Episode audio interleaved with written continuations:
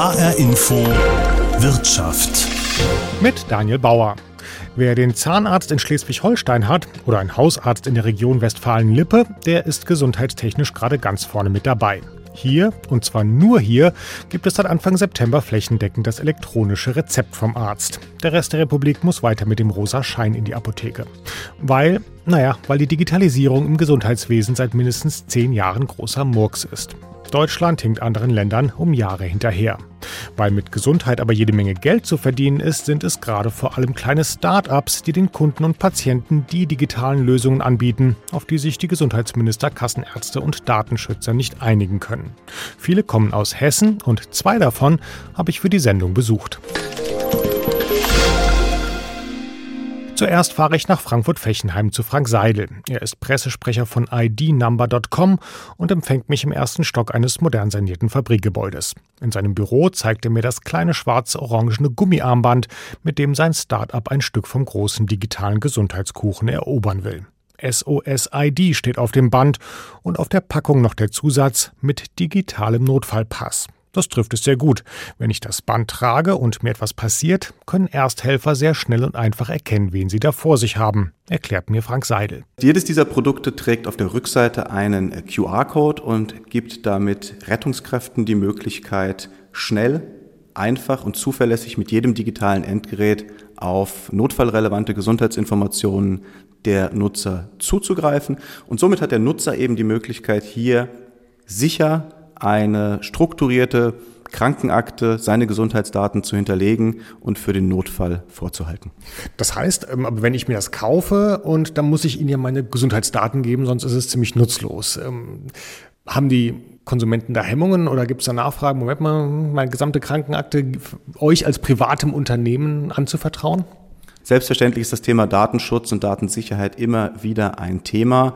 Aber das ist uns natürlich auch bewusst, dass wir hier mit sensiblen Daten operieren, denn die Gesundheitsdaten der einzelnen Menschen sind natürlich letztlich das sensibelste Gut, das, äh, das sie haben. Wir haben verschiedene Datenschutz- und verschiedene Datensicherheitsebenen eingezogen, äh, auf die wir gerne eingehen können. Also es ist ein Beispiel, die Daten werden ausschließlich in Deutschland gehostet, redundant auf zwei Systemen. Das heißt, die großen amerikanischen Tech-Konzerne haben keinen Zugriff drauf. Ähm, die Daten werden alle DSGVO-konform erhoben, denn Nutzer, die dieses Produkt registrieren, ihre Daten hinterlegen, machen das ja genau aus diesem Grund, damit eben im Ernstfall, im Notfall diese Daten so schnell wie möglich strukturiert, aktuell zur Verfügung gestellt werden können. Dann lassen Sie uns mal über das Unternehmen reden, idnumber.com. Äh, Sie haben ein Produkt, von dem sind Sie überzeugt, ähm, aber damit ist es ja nicht verkauft oder an den Mann oder an die Frau gebracht. Sie haben am Anfang viel mit Krankenkassen zusammengearbeitet. Genau, tatsächlich waren unsere ersten größeren Kunden äh, sowohl Krankenkassen als auch Krankenversicherungen. Es ist eben einfach naheliegend, wenn man hier ein Produkt äh, entwickelt, das der Gesundheitsvorsorge und den Patienteninformationen dient, dann ist der der Sprung Richtung Krankenkassen oder auch Krankenversicherungen natürlich relativ naheliegend. Das Produkt war aber nicht, ähm, wurde nicht verschrieben in dem Sinne, es war nicht verschreibungsfähig, sondern das wurde so im Rahmen von Marketingveranstaltungen zum Beispiel in Unternehmen an die Kunden weitergegeben. Genau, eine Krankenkasse hat es sehr intensiv bundesweit eingesetzt in dem äh, Feld, das sich betriebliches Gesundheitsmanagement nennt. Dort ist es so, dass Krankenkassen eben in Unternehmen rausgehen, große Mittelständler oder auch kleine Unternehmen und dort eben mit dem Unternehmen gemeinsam dafür sorgen, dass die Mitarbeiter sich gesundheitsbewusster ernähren, Sport treiben etc. pp. Und im Anschluss an diese Veranstaltungen wurden die Produkte eben ausgegeben, natürlich im entsprechenden Branding, in der entsprechenden Verpackung, mit der entsprechenden Geschichte dahinter. Andere Krankenkasse, von der ich gerade gesprochen habe, hat das sehr intensiv im Bereich Laufsport eingesetzt, also dann als letztlich Giveaway, wenn man so möchte, ähm, für die Läufer, für die Helfer am, am Rand, für die Besucher und so weiter und so fort. Immer mit einem ja, vertrieblichen Kontext natürlich auch, mit einem Marketing-Kontext dahinter. Und das waren dann schon ganz schöne Stückzahlen. Also die Krankenkassen haben da ordentlich was abgenommen, um es dann natürlich auch marketingwirksam für die Krankenkasse dann an, an ihre Kunden weiterzugeben. Das ist richtig. In Summe haben wir seit 2017 etwas über 1,1 Millionen Produkte in den Markt gegeben. Mhm. Dann kam Corona und äh, das Marketingbudget der Kassen ist deutlich zusammengeschrumpft. Das war natürlich auch für Sie ein Problem. Das war in der Tat ein Problem. Dann mussten wir uns natürlich die Frage stellen, wie geht es äh, weiter, kurzfristig und auch mittelfristig. Und äh, dann haben wir eben entschieden, dass wir uns sehr, sehr stark auf das letztlich Endkonsumentengeschäft konzentrieren wollen. Und das tun wir seit September, Oktober letzten Jahres mit einer zunehmenden Schlagzahl, immer intensiver und die bisherigen Ergebnisse bestätigen uns auch, dass das der richtige Weg war. Also ist schon so ein bisschen ein kleiner Neustart für das Unternehmen auch, oder? Wir fühlen uns, obwohl wir seit jetzt äh, fünf Jahre am Markt sind, grundsätzlich noch als äh, Start-up, ähm, schätzen das auch. Aber ja, Corona hat, wie vielen anderen Wirtschaftszweigen auch natürlich, äh, einen, einen gewaltigen Strich durch die Rechnung gemacht und wir mussten uns äh, neu sortieren, neu ausrichten und äh, sind jetzt, glaube ich, wieder auf einem guten Weg. Ja, wie muss ich mir den Markt gerade vorstellen? Was bewegt sich da gerade? Der Markt ist unglaublich differenziert weil ich einfach das Gefühl habe, dass eHealth ein letztlich Gattungsbegriff, ein Sammelbegriff ist für alles, was mit auf der einen Seite Gesundheit und auf der anderen Seite IT im weitesten Sinne zu tun hat. Ich kann für unseren Bereich, für unsere Nische, auf die wir uns spezialisiert haben und in der wir richtig gut sein wollen und auch schon sehr gut sind, sagen, dass ich extremes Wachstumspotenzial sehe. Da hat lustigerweise Corona dann wiederum doch einen positiven Effekt gehabt, dass Menschen einfach begonnen haben, sich deutlich intensiver mit ihren, äh, mit ihrer Gesundheit, mit ihrer Krankengeschichte, mit ihren Gesundheitsdaten auseinanderzusetzen. Äh, scherzeshalber sagen wir hausintern immer, das Potenzial in Deutschland ist äh, letztlich 82 Millionen. Im Grunde genommen kann jeder Bundesbürger dieses Produkt eben gut gebrauchen. Äh, nicht nur Menschen, die schwere Vorerkrankungen haben, sondern im Grunde genommen jeder, weil einfach Gesundheitsinformationen jeglicher Art hilfreich sind für die Rettungsdienste, um schneller bessere Entscheidungen zu treffen. Aber global betrachtet ist es sicherlich eins der zentralen Wachstumsthemen für die nähere und auch mittelfristige Zukunft, weil einfach, muss man auch sagen, unglaublich viel Geld im Spiel ist. Also alle großen Tech-Konzerne, ob das jetzt die SAP aus Deutschland ist, Google, Microsoft, Amazon, haben dieses Thema auf ihrer Agenda, werden dieses Thema in der einen oder anderen Art weiterentwickeln. Und äh, letztlich ist das natürlich ein ganz starkes Indiz dafür, dass diese großen Tech-Konzerne da an Potenzial glauben, äh, ihren Teil des Kuchens abhaben möchten. Und äh, ich glaube, das, das ist die, die Antwort darauf. Gewaltiges Potenzial sagt Frank Seidel von IDnumber.com. Und wenn man sieht, dass Amazon gerade angekündigt hat, für knapp 4 Milliarden Dollar das US-Gesundheitsunternehmen One Medical mit über 180 Hausarztfilialen zu übernehmen, dann ist da sicher was dran. Die Kalkulation ist naheliegend. Menschen werden im Schnitt immer älter und ältere Menschen brauchen im Schnitt mehr medizinische Leistungen. Ein klassischer Wachstumsmarkt. Und in den wollen jetzt auch Andreas Schnitzbauer von der Frankfurter Uniklinik und seine beiden Mitgründer einsteigen. Zusammen haben sie Patronus Health gegründet. Die Idee ist eine App für Smartphone, die Patienten besser auf anstehende Operationen vorbereitet damit es nachher weniger Komplikationen gibt. Um zu funktionieren, muss sein Produkt auch viel mehr sein als eine reine Fitness-App, erzählt mir Andreas Schnitzbauer bei sich zu Hause in Bad Vilbel.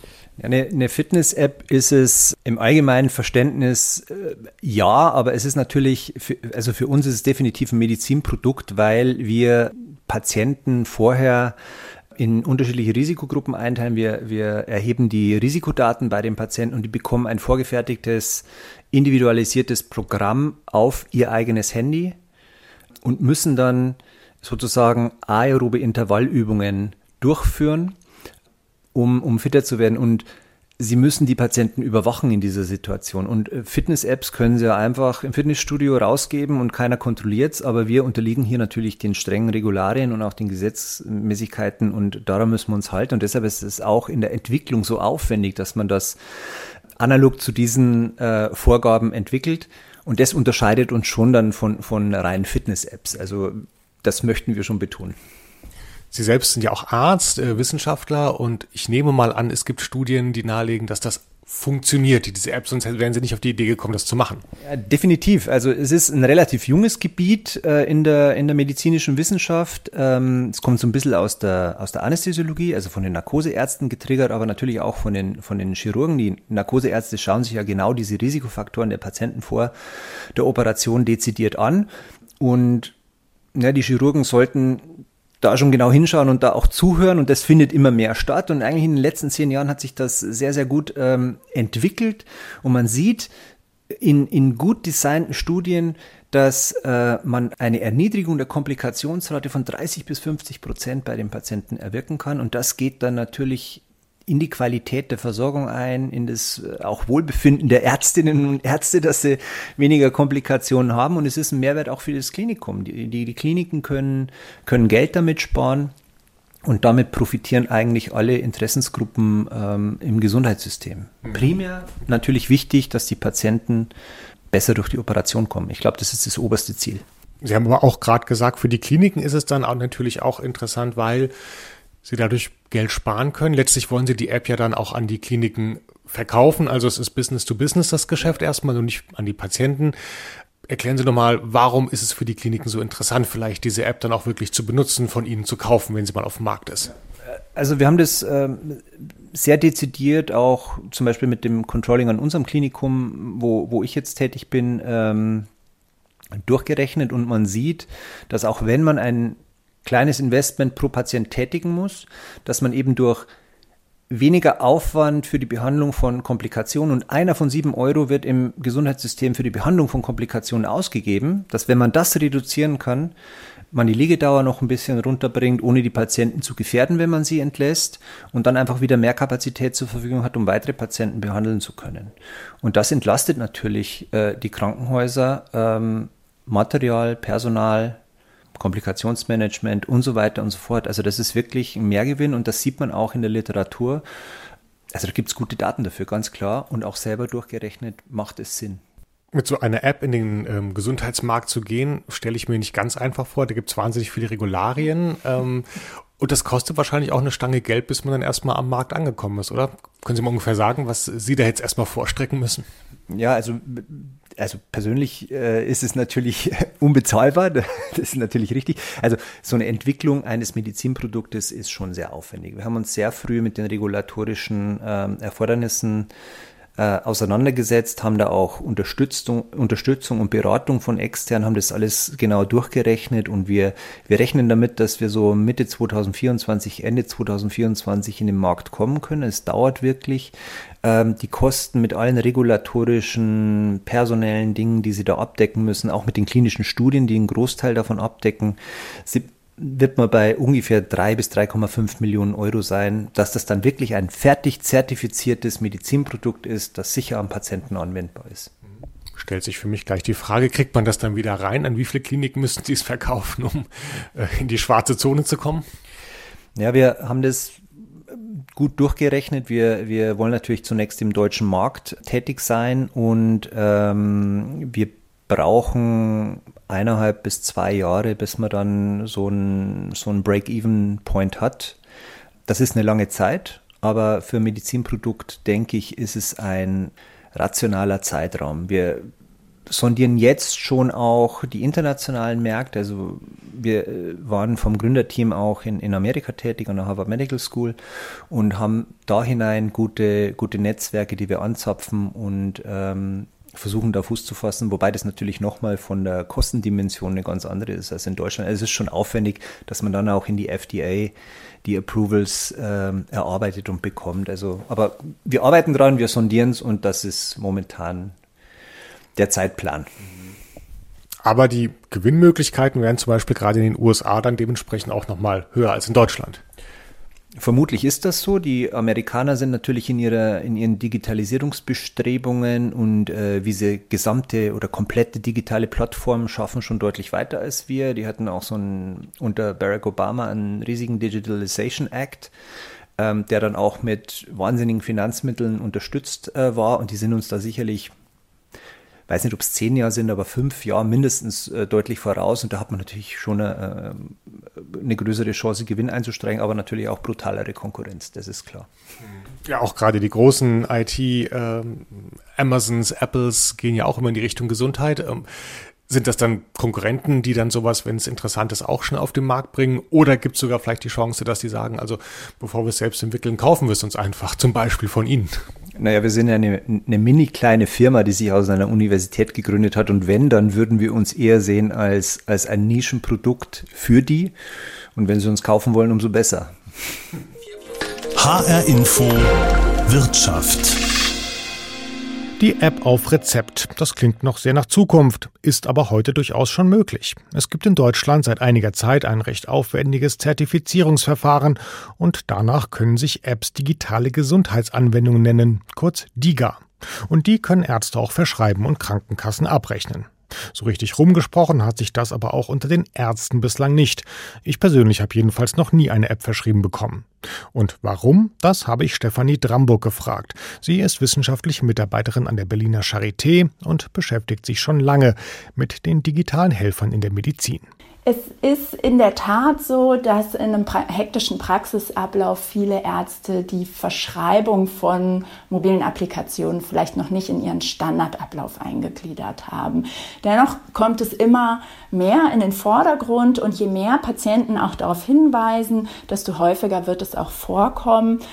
Es ist nun mal leider so, dass Medikamente, Heilmittelverordnungen, Physiotherapie etc bereits in den Alltag fest integriert sind und die Apps ihren Weg dahin finden müssen. Aber das mhm. wird passieren, das passiert auch schon jetzt. Und ähm, die Patienten und Patientinnen können da auch mithelfen. Mhm. Und es gibt ja auch Untersuchungen, die dafür sprechen, dass es wichtig ist, dass man so Apps zusammen mit dem Arzt anwendet, vom Arzt betreut. Denn wenn ich mir selbst irgendwelche Apps aus dem App Store runterlade, dann ähm, nutze ich die der Statistik nach zumindest gar nicht so häufig. Genau, es gibt ähm, Studien, die zeigen, dass wenn Patienten, Patientinnen sich die Apps selbstständig herunterladen, zum Beispiel Symptomtagebücher, dass diese dann schon nach zwei Wochen kaum noch genutzt werden. Also circa fünf Prozent der Patienten nutzen die App länger als zwei Wochen. Hm. Das wieder im Bereich der Allergologie. Ich möchte hier nicht allgemein für alle Apps sprechen. Es ist aber so, dass wenn man den Arzt oder die Ärztin mit einbezieht, also die Daten dann auch gesehen werden und einen Nutzen haben für die weitere Therapie, für das gemeinsame Management der Erkrankung, dann bringt es auch viel mehr. In der Regel sind die Patienten dann auch länger am Ball und wir wollen ja nicht Daten aufzeichnen, nur um der Aufzeichnung willen. Die Daten sollen ja auch einen Nutzen haben und den haben sie eben, wenn sie die gemeinsame Behandlung unterstützen. Ja, gibt es da ein Beispiel vielleicht, wo solche Apps schon helfen? Sie haben gerade Tagebücher angesprochen. Ja, also zum Beispiel im Bereich der Asthmatherapie, da gibt es ein Beispiel, wäre Breezy Track, das ist ein Asthma-Symptom-Tagebuch, aber man kann auch aufzeichnen, welche Medikamente verschrieben sind, also den Medikamentenplan und ob man diese eingenommen hat oder nicht. Man kann Wetterdaten haben, Pollenexposition bei, für allergische Asthma, Patienten mit allergischem Asthma ist das relevant. Und äh, dann einen Report generieren für den Arzt oder die Ärztin. Und was auch wichtig ist, Patienten werden darauf hingewiesen, wenn die Kontrolle ihrer Erkrankung zu entgleiten beginnt. Wenn die sich verringert, dann gibt es einen Hinweis, bitte nochmal den Arzt aufsuchen, das könnte besser laufen und somit kann man auch eine Anfallsprophylaxe ähm, ansteuern und die, das medizinische Fachpersonal kann datenbasierte Entscheidungen treffen. Das ist oftmals genauer als die reine Erinnerung der hm. Patienten. Jetzt mal kurz zusammenfassend, also Apps äh, können helfen, sie können insbesondere dann helfen, wenn sie in Zusammenarbeit mit dem behandelnden Arzt verwendet werden, aber viele Ärzte machen das noch nicht. Wird sich daran in Zukunft was ändern? Was glauben Sie, werden die Ärzte das ja mehr annehmen, diese Möglichkeit? Das denke ich auf jeden Fall. Das ähm, wird, denke ich, damit zunehmen, dass Ärzte sich immer mehr damit vertraut machen, die Apps auch selber ausprobieren. In meiner Erfahrung lesen die Kollegen zwar über Apps und denken vielleicht auch mal drüber nach, sie vielleicht zu testen, aber die wenigsten probieren es dann wirklich aus, setzen, nehmen sich einmal kurz die Zeit, sich mit dem Patienten hinzusetzen. Hm. Es wird aber dazu kommen, dass sich die Kollegen und Kolleginnen einzelne Apps, die für ihre Fachrichtung, für ihre Patienten relevant sind, angucken, sich damit vertraut machen, für sich evaluieren, ob diese App für den jeweiligen individuellen Patienten oder Patientin Sinn macht und dann wird es auch mehr Eingang in den Alltag finden. Ist vielleicht auch ein bisschen eine Generationenfrage, oder? Das fände ich jetzt ein bisschen pauschal gesagt. Es gibt durchaus auch ältere Kollegen und Kolleginnen, die sich damit befassen und sehr schnell sind in der technischen ähm, Adaptation und Aufnahme. Aber natürlich die Jüngeren ähm, tendieren vielleicht dazu, schneller mal was auszuprobieren. Sagt Stefanie Dramburg von der Charité. Apps und andere digitale Helferlein werden uns also definitiv immer öfter beim Arzt oder in der Klinik begegnen. Die Branche vernetzt sich auch schon kräftig. Im Oktober gibt es in Frankfurt wieder den jährlichen eHealth-Kongress. Was das Topthema sein wird, habe ich den ehemaligen hessischen Gesundheitsminister Stefan Grüttner gefragt. Inzwischen ist er Vorsitzender der Gesundheitswirtschaft Rhein-Main e.V. In diesem Jahr wollen wir uns schwerpunktmäßig damit ähm, auseinandersetzen mit äh, der Frage, wann geht es endlich weiter mit der Digitalisierung im Gesundheitswesen, weil jeder will Digitalisierung, aber irgendwo bleibt jeder in seinen eigenen Grenzen stecken oder verhaftet in seinen eigenen Grenzen und es gibt kein übergreifendes Konzept und das versuchen wir ein bisschen zu diskutieren und vielleicht auch ein wenig aufzubrechen. Gutes Stichwort, das E-Rezept oder das E-Rezept, das elektronische Rezept ist gerade mal wieder so ein bisschen auf halber Strecke gescheitert, sollte ab September kommen kommt jetzt nur sehr sporadisch. Ähm, ist es bezeichnend, wie die Geschichte in Deutschland läuft seit Jahren?